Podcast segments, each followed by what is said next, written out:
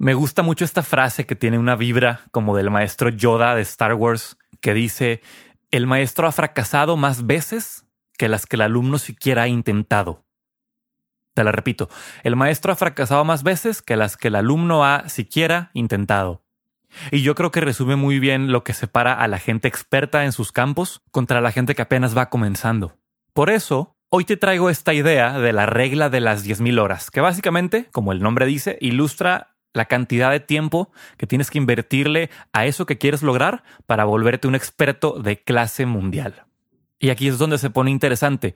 Parece que 10.000 horas es muchísimo tiempo y parece una cantidad casi inalcanzable, ¿no? Sin embargo, ese tiempo va a pasar como quiera, empieces hoy o no. Entonces, si el tiempo va a pasar para todos como quiera, queda la pregunta básica que separa al maestro del alumno, y es, ¿qué tanto lo quieres realmente? ¿Qué tanto lo quieres lograr?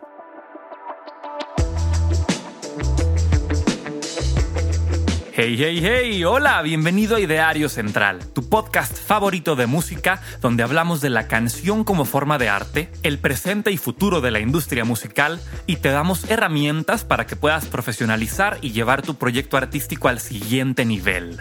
Mi nombre es Samuel Gómez, pero porfa dime Samo, y con este podcast busco inspirarte a crear y seguir tu pasión, porque realmente creo que vivimos en el mejor momento para dedicarse a la música y empujar las fronteras de lo que está pasando en la escena musical. Así que, ¿por qué no me acompañas? Esto es Ideario Central. Comenzamos.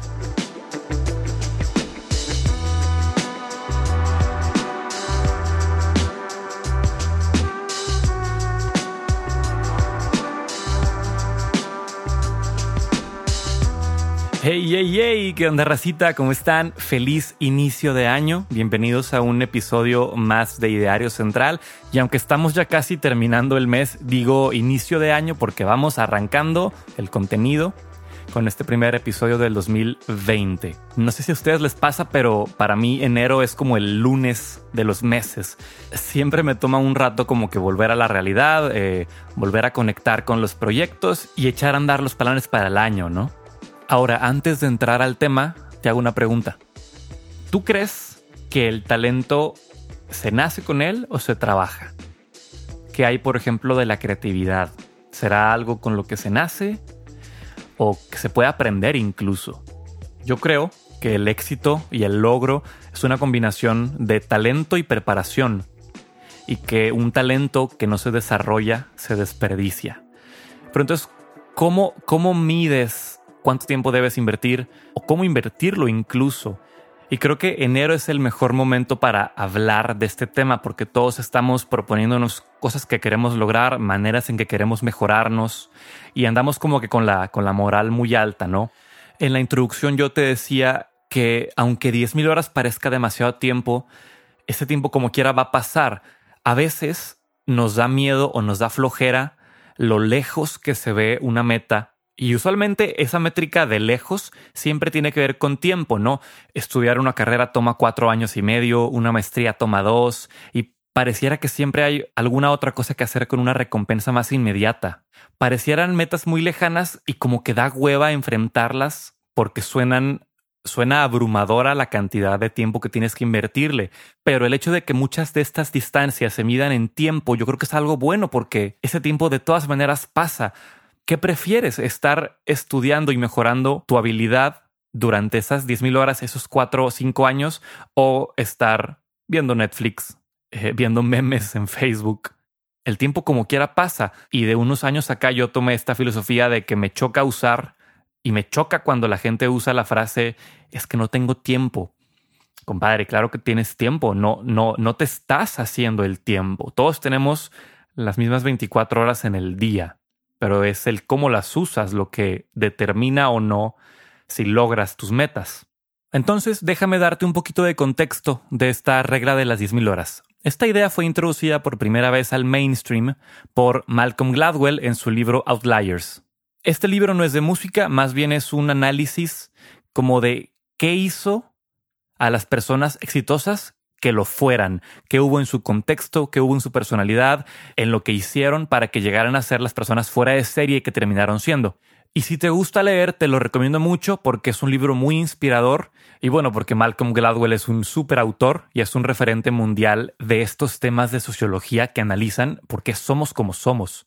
Total, en este libro hay un capítulo dedicado a esta idea de las 10.000 horas y está basado en una investigación que hicieron unos psicólogos donde estudiaron a expertos performers, músicos, deportistas, como queriendo encontrar un patrón de qué los llevaba al lugar de éxito en el que terminaban. Y spoiler alert, te voy a adelantar la conclusión de ese estudio. Resulta que el patrón que encontraron es que para cuando todos estos músicos que mostraban promesa ya habían llegado a la edad como de 20 años, ya habían invertido aproximadamente 10.000 horas en practicar su instrumento. Habían comenzado desde muy jóvenes, más o menos 6, 8 años, y eso les permitió que para cuando estaban en esa edad de, de, estudiar y de ya empezar a formar una carrera artística y profesional, ya tenían toda esa práctica y ya le habían metido aproximadamente 10 años. Estos psicólogos hicieron ese experimento eh, con diferentes instrumentistas en una academia de música de Berlín, eh, preguntándoles a lo largo de toda su carrera, desde la primera vez que habían tocado su instrumento, cuántas horas habían practicado. Fue así que encontraron como que esta tendencia, que los alumnos más prometedores eran los que para esta edad, como de 20 años, ya habían invertido aproximadamente 10.000 horas. Ahora, aquí hay un importante comentario que hay que hacer. Son 10.000 horas de práctica consciente, intensiva e inmersiva. Esta raza practicaba su instrumento como 30 horas a la semana y en sesiones de práctica totalmente concentradas. Quiero retomar el punto que te hacía hace rato sobre la dualidad entre talento y preparación. Y es que entre más y más los psicólogos analizan las vidas y las carreras de la gente superdotada, más se dan cuenta que el talento innato juega un papel menos importante que la preparación y la práctica. Y la cosa interesante con este estudio es que no encontraron, por un lado, a nadie que fuera como un natural, este, abro comillas, alguien mágico que sin haber practicado fuera sobresaliente, o sea, sin que hubiera metido las mismas horas que sus compañeros. Y por otro lado, tampoco hubo nadie que habiendo practicado no fuera excepcional. Entonces el patrón era claro. Me gusta esta conclusión que dice que una vez que un músico ya está al nivel para entrar a una escuela top de música y que su habilidad es sobresaliente, el único diferenciador es qué tan duro trabaja. Y esta gente fuera de serie no solo trabaja más, trabaja mucho más. Y para desmitificar esta idea de que puede haber músicos eh, natos que nacieron con un don y un regalo y que, son buenos desde bebés, eh, ponen un, ejemplo sobre el prodigio que era Mozart, porque aunque si bien es cierto que Mozart fue talentoso desde muy niño, Aquí en el estudio mencionan, y cito, para los estándares de los compositores de la época, los primeros trabajos de Mozart no eran sobresalientes. Incluso es posible que en muchos de ellos su papá lo hubiera ayudado a transcribir e incluso a terminar las piezas. Mencionan también que mientras crecía, muchos de sus trabajos eran derivados de otras piezas de otros compositores. Imagínate como si Mozart grabara covers con arreglos propios y que los mejores trabajos de Mozart los empezó a hacer a partir de los 21 años, cuando ya llevaba 10 años componiendo. De nuevo vuelve a aparecer este número de los 10 años que Mozart invirtió para volverse bueno, los 10 años que los violinistas invertían para ser los top de su clase. Porque practicar no es la cosa que haces cuando ya eres bueno, es la cosa que te vuelve bueno. El resumen es que 10.000 horas traducido a días son como 420 días. Eso si tú te dedicaras 24/7 a hacer lo que haces, cosa que es imposible que pase porque tienes que dormir, comer y tienes una vida. La manera de verlo es que si tú practicas tu habilidad medio tiempo, tres o cuatro horas al día, todos los días, te va a tomar aproximadamente 10 años lograr volverte un experto en tu campo. no sé si este número te motive o te desmotive, porque suena a mucho tiempo, suena a una vida. Pero a mí me emociona porque durante ese tiempo no solo mejoras tu talento, sino que también vas creciendo y madurando como persona y vas conociendo gente en el camino. Y nada de eso puede pasar rápido ni pronto. Yo creo que no hay cosa que valga la pena que pueda pasar rápido y de manera inmediata. Ahora, este es el truco que yo encontré para mí al menos que me hace ver esa meta de las 10.000 horas no tan lejana y más cercana, y es pensarlo día con día y pensarlo en paso tras paso. Pensar solamente en el siguiente paso que tienes que dar e ir viviendo tu proceso un paso a la vez, un día a la vez. Porque sencillamente no hay manera en que puedas llegar del punto A al punto B sin pasar por en medio. Y como decía Serrat, caminante no hay camino, se hace camino al andar. Y hablando de hacer camino, te quiero contar otra historia que ilustra también muy bien lo poderoso de invertir tus 10.000 horas. Y es un capítulo medio desconocido en la historia de una pequeña banda de la que tal vez hayas oído hablar llamada los Beatles.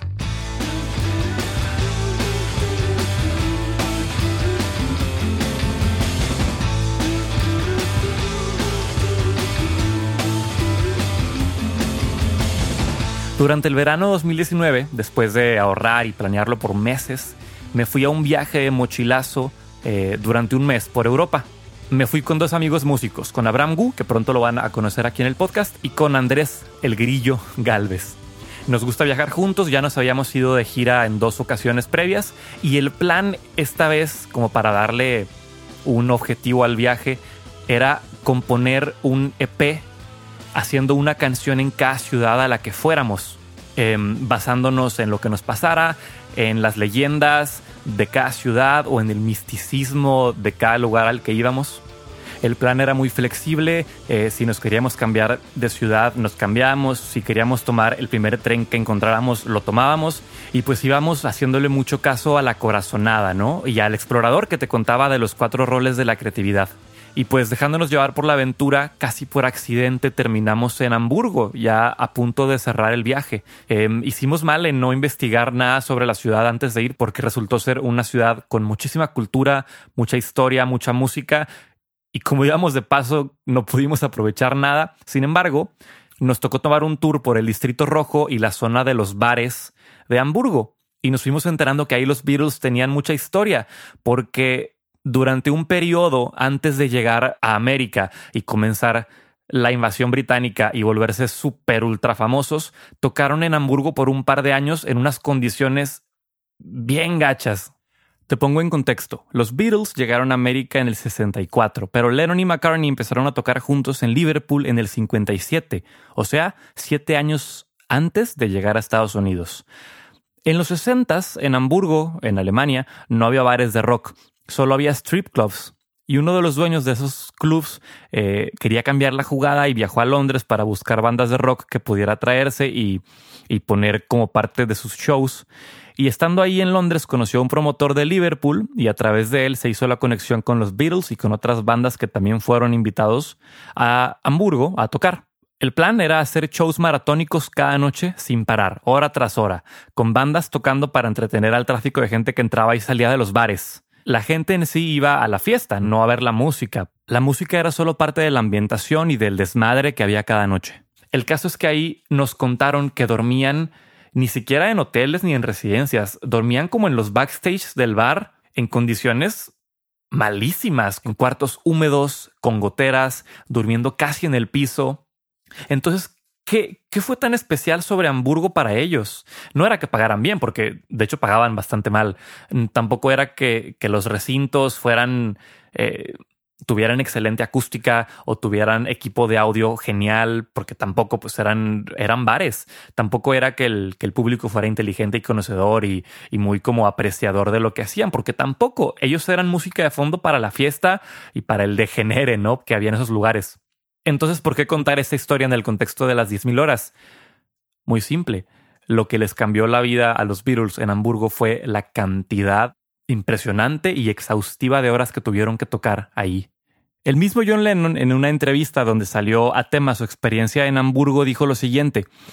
Dijo, nos volvimos mejores y con más confianza en el escenario. Y es que no había de otra con la experiencia de estar tocando toda la noche, todas las noches. El hecho de que el público fuera extranjero hacía que nos tuviéramos que esforzar aún más y meterle más entrega y energía para dar un buen show y llamar su atención. Cuando estábamos en Liverpool solamente tocábamos sets de una hora y con nuestras mejores canciones, los mismos temas cada noche, pero acá teníamos que tocar por ocho horas, así que realmente tuvimos que encontrar una manera nueva y diferente de hacerlo. Entonces, los Beatles terminaron yendo a Hamburgo cinco veces entre el 60 y el 62, tocando jornadas largas de entre 5, 8, 10 horas y hasta de 7 días a la semana. Fíjate, te paso unos números chidos. Dice que en el primer viaje, de los cinco que hicieron, tocaron 106 noches, jornadas de 5 o más horas cada noche.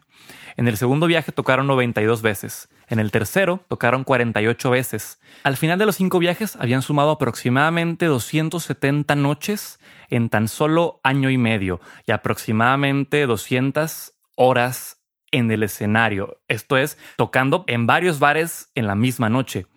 Adelántale un poco y para el momento en que llegaron a Estados Unidos en el 64, ya habían tocado en vivo aproximadamente 1200 veces. Imagino que muchos proyectos y bandas ni siquiera tocan eso en toda su carrera. Y para los Beatles, ese fue como el calentamiento antes de que fueran globalmente famosos.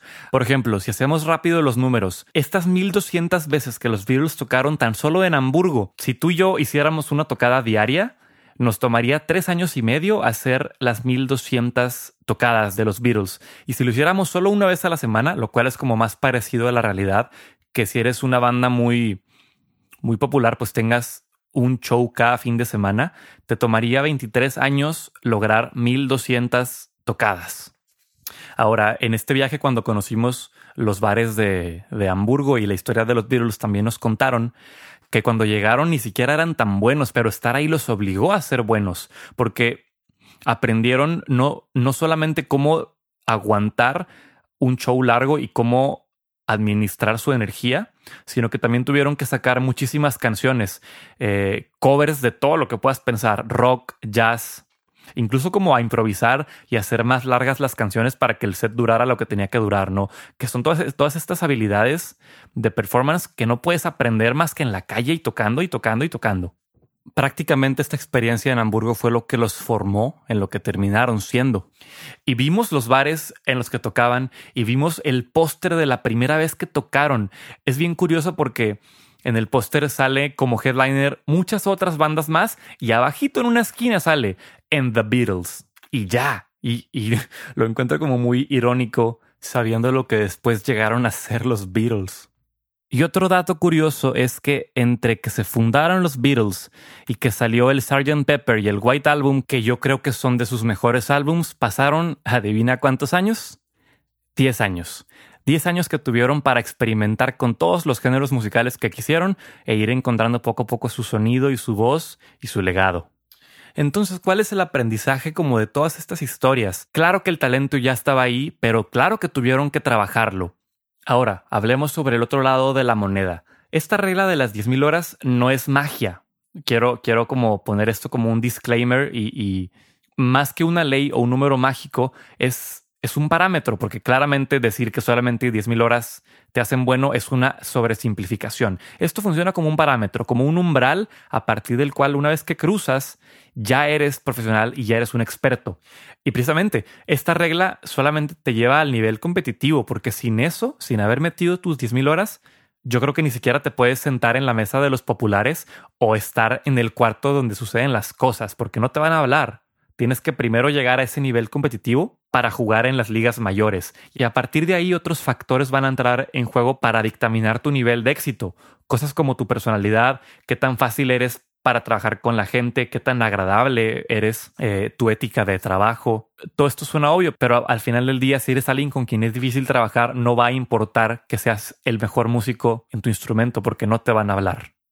Entonces, para tener éxito hay una combinación de talento y esfuerzo. Las 10.000 horas te dan una métrica de dónde está el umbral de la maestría, pero claro que también incluye esto eh, que te rodees de mentores, que te rodees de gente experta que te pueda acompañar y acelerar tu proceso, y también que tengas un buen sistema de soporte como tu familia o tus fans que te estén siempre dando retroalimentación.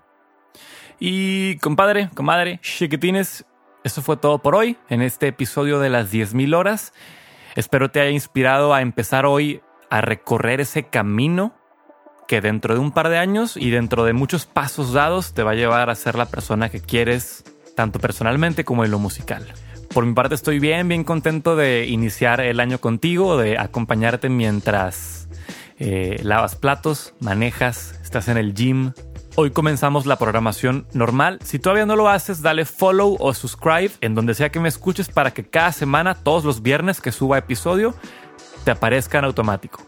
Me despido, mi nombre es Samo Gómez y esto fue Ideario Central. Sobres.